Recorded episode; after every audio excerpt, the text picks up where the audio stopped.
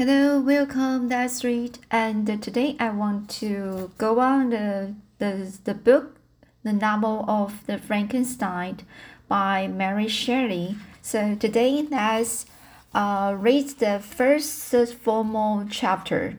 Then so the previous uh, we have completed the the some letters from uh, a a character and um, so the character named um, uh, you can see you can you can see the the name RW in the in the end of the letter. So here uh, he collects the four letters to his sister and uh, describe the uh, a, a thing happens to him.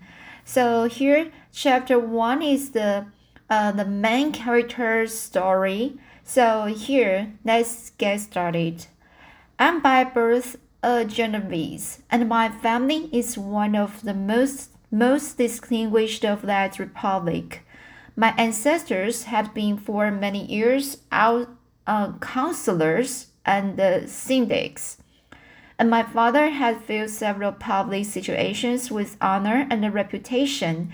He was re respected by all who knew him for his integrity and uh, uh, indefatigable, in the indefatigable attention to public business. He passed his younger days perpetually occupied by the affairs of his country. A variety of circumstances has prevented his marrying early nor was it until the decline of life that he became a husband and the father of a family. So this sentence he said he passed his younger days perpetually occupied by the affairs of his country.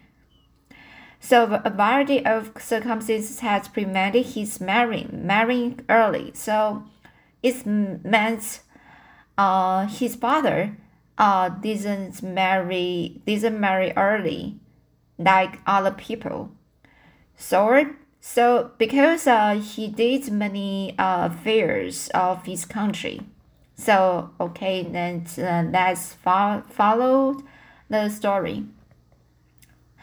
As the circumstances of his marriage illustrate his character, I cannot refrain from relating them. One of his most intimate friends was a merchant who, from a flourishing state, fell, through numerous mischances, into poverty. This man, whose name was Beaufort, was of a proud and unbending disposition, and could not bear to live in poverty and uh, oblivion in the same country where he had formerly being dis distinguished for his rank and mag magnificence.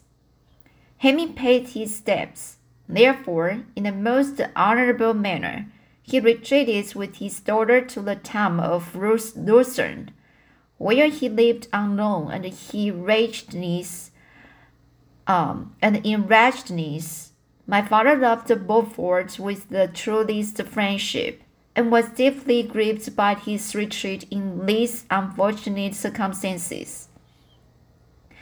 He bitterly deplored the false pride which led his friend to a to a conduct so little worthy of the affection that united them.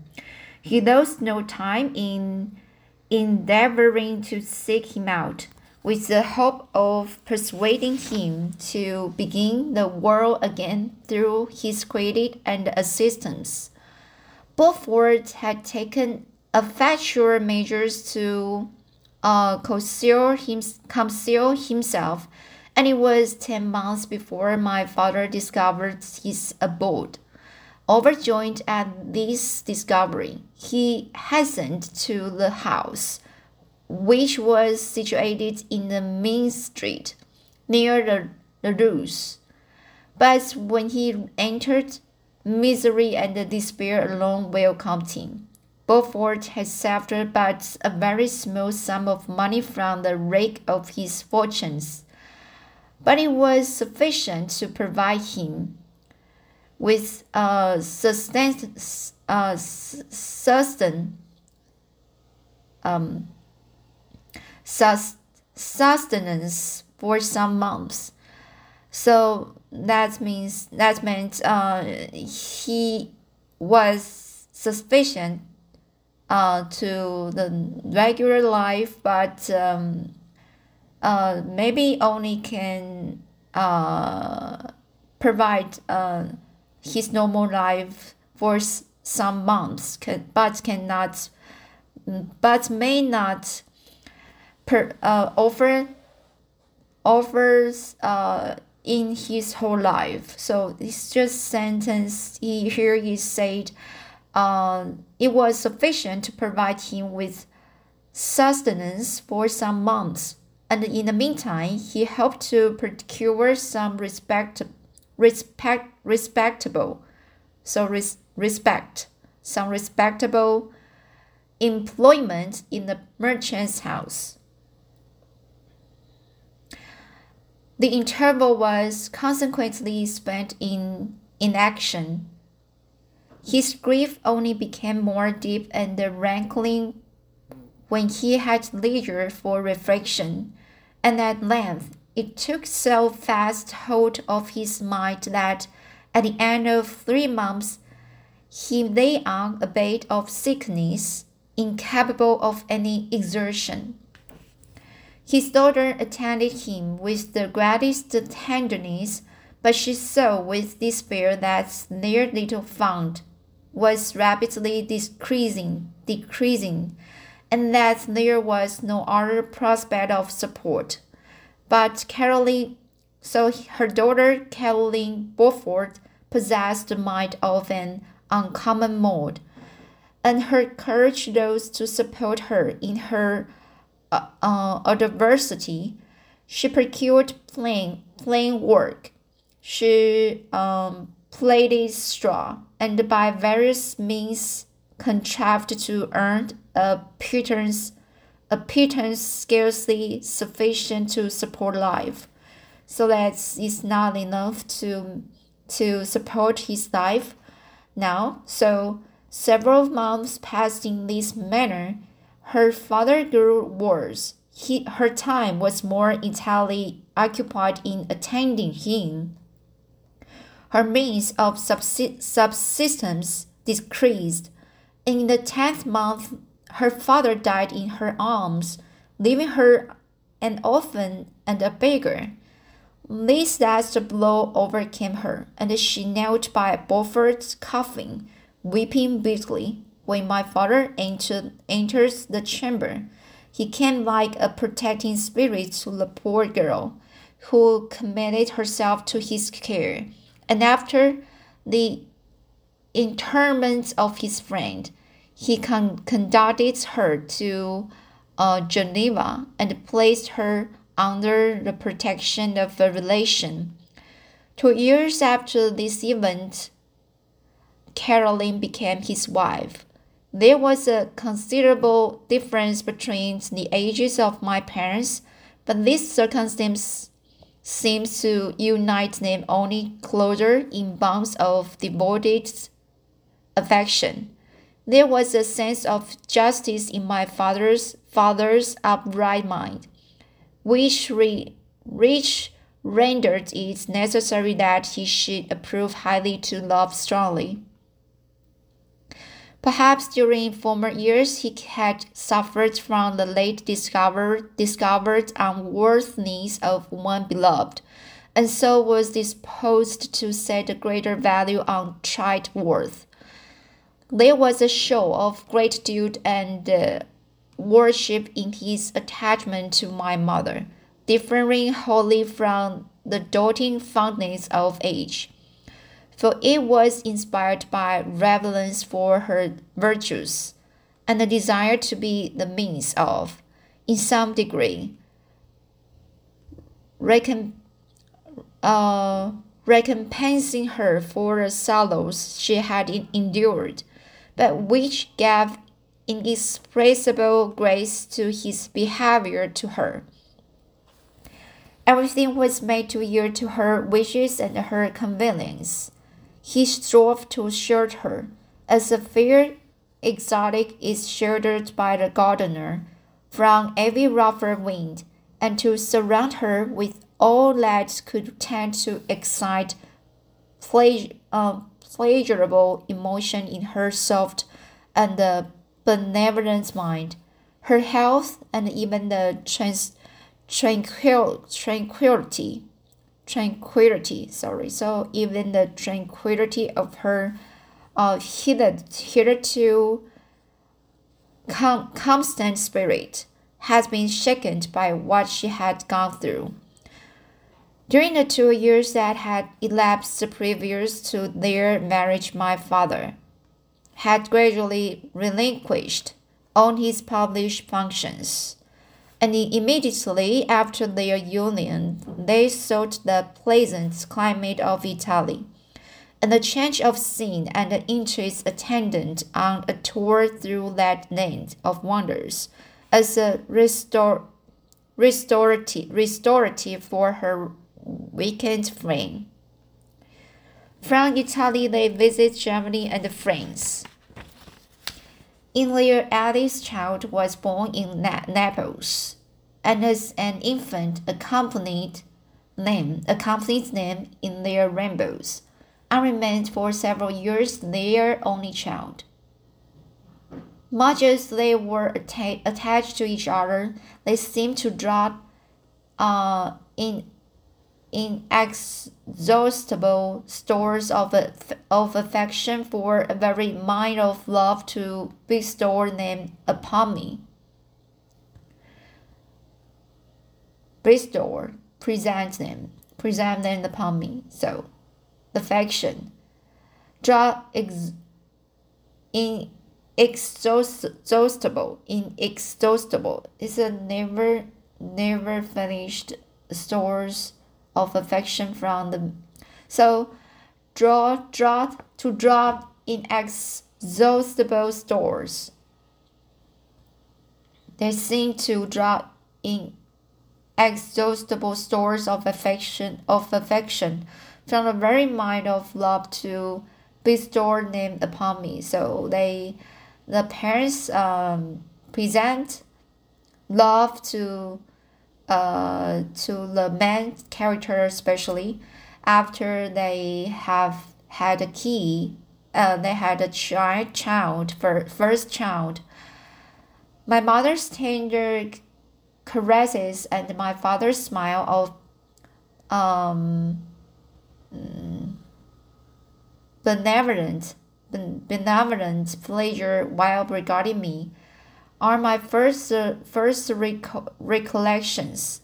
I was their plaything and their idol, and something better, their child, the innocent and helpless creature bestowed on them by heaven, whom to bring up to good, and whose future that it was in their hands to direct to happiness or misery, according as they fulfilled their duties to- towards me with this deep conscience, um, consciousness, sorry, with this deep consciousness of what they owe towards the being to which they had given life, added to the added to the active spirit of tenderness that uh, animated both.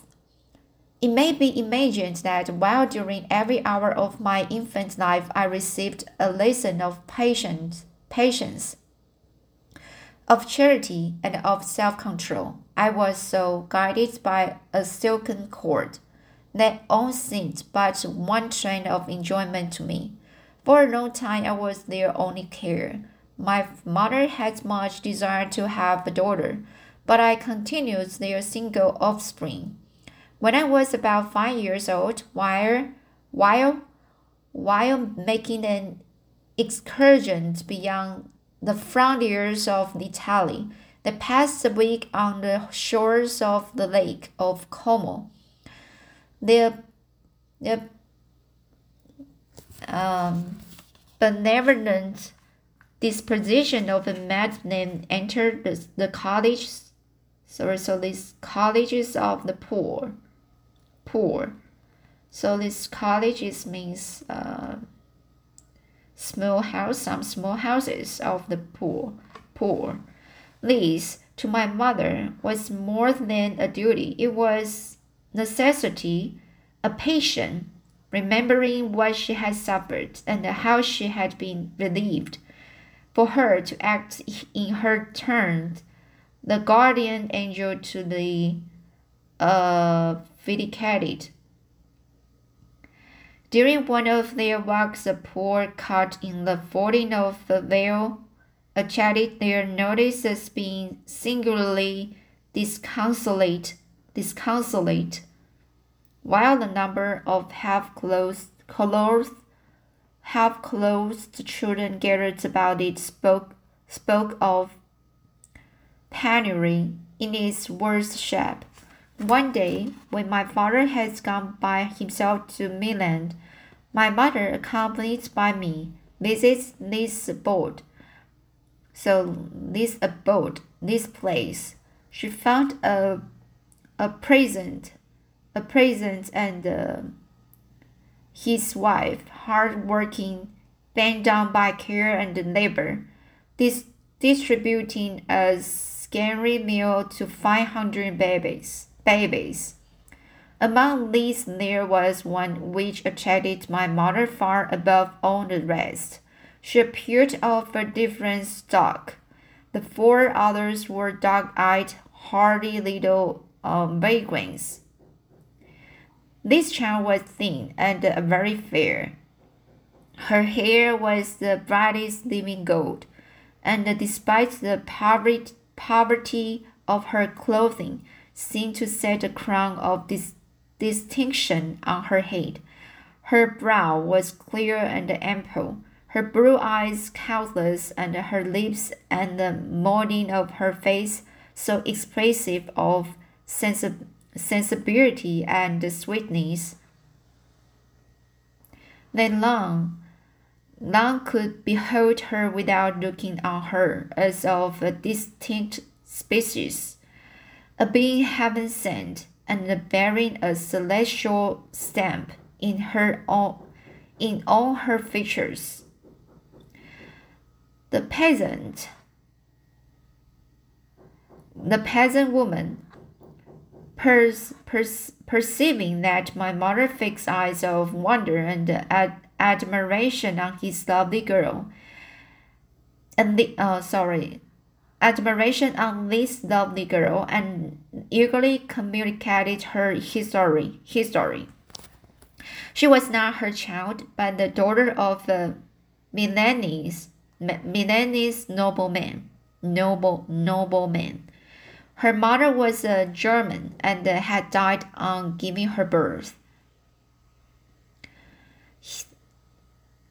The infant had been placed placed with these good people to nurse, they were better off than.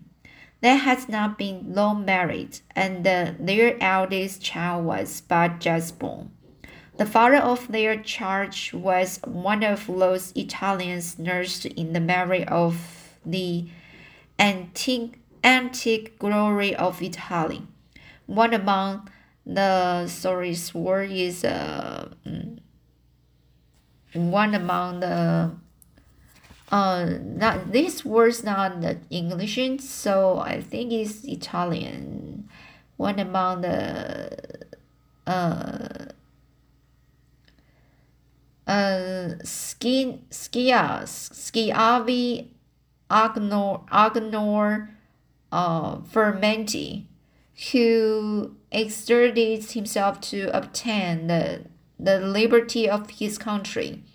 He became the victim of his weakness. Whether he had died or still lingered in the dungeons of Austria was not known. His property was confiscated. His child became an orphan and a beggar. She continued with her foster parents and bloomed in her in their rude abode. Further in the garden rose among dark leaves, bram, uh, brambles, uh, dark-leaved brambles. So bramble is a wild bush. When my father returned from Milan, he found playing playing with me in the hall of our villa a child fair, fairer than pictures picture um a cherub. So cherub is pictured angel. A creature who seemed to shed radiance from her looks, and whose form and the motions were lighter than the ch- chem, uh, chemis, chemis, chemis, small goat. So this uh, chemis is a small goat of the hills. So the motion were lighter than the the chem, chemis of the hills. The apparition was some explained. With his permission, my mother prevailed on her rustic guardians to yield their charge her. To her. They were fond of the sweet orphan. Her presence had seemed a blessing to them, but it would be unfair to her to keep her in poverty and want. When Providence afforded her such powerful protection. They consulted their village priest. Uh, sorry, sorry, this is a priest. Their village priest. And the result was that Elizabeth Lavenza became the inmate, inmate of my parents' house. My more than sister, the beautiful and the abhorred, abhorred companion of all my occupation and my pleasures. Everyone loved Elizabeth. The passionate and almost uh, rever- reverent, uh, sorry, reverential attachment with which all regarded her became, while I shared it my pride and my delight. On the evening previous to her being brought to my home, my mother had said playfully, I have a pretty present for my Victor. Tomorrow he should have it. And when, on the morrow, she presented Elizabeth to me as her promised gift. Promised, promised gift, gift. I with an I, with childish seriousness, interpreted interpreted her words literally and looked upon in Elizabeth as mine. Mine to protect, love, and cherish. All praises bestowed on her, I received as made to a, a possession of my own. We called each other familiarly by the name of cousin. No word, no expression could body forth the kind of relation in which she stood to me my more than sister, since till death she was to be my only. So I just uh, take about uh, 23 minutes to finish the chapter 1. It's um, not easy to read uh, because there are some big words to me. Um, so here the some words is like uh, be used to in the uh, 1800 maybe. Uh, so some words is really long and big and as, a little kind of difficult to understand, especially on the sen- sentence, the structure structure of the sentence. So here I will read chapter two next time, and uh, so here chapter one is the uh, the introducing of the the second character of uh, Elizabeth is uh, uh, another character of this uh, is maybe it's a big uh, relationship to this main character. So so here um, uh, that's great. Uh, we have finished chapter one and uh, so uh, I will read chapter 2 next time. So see you next time.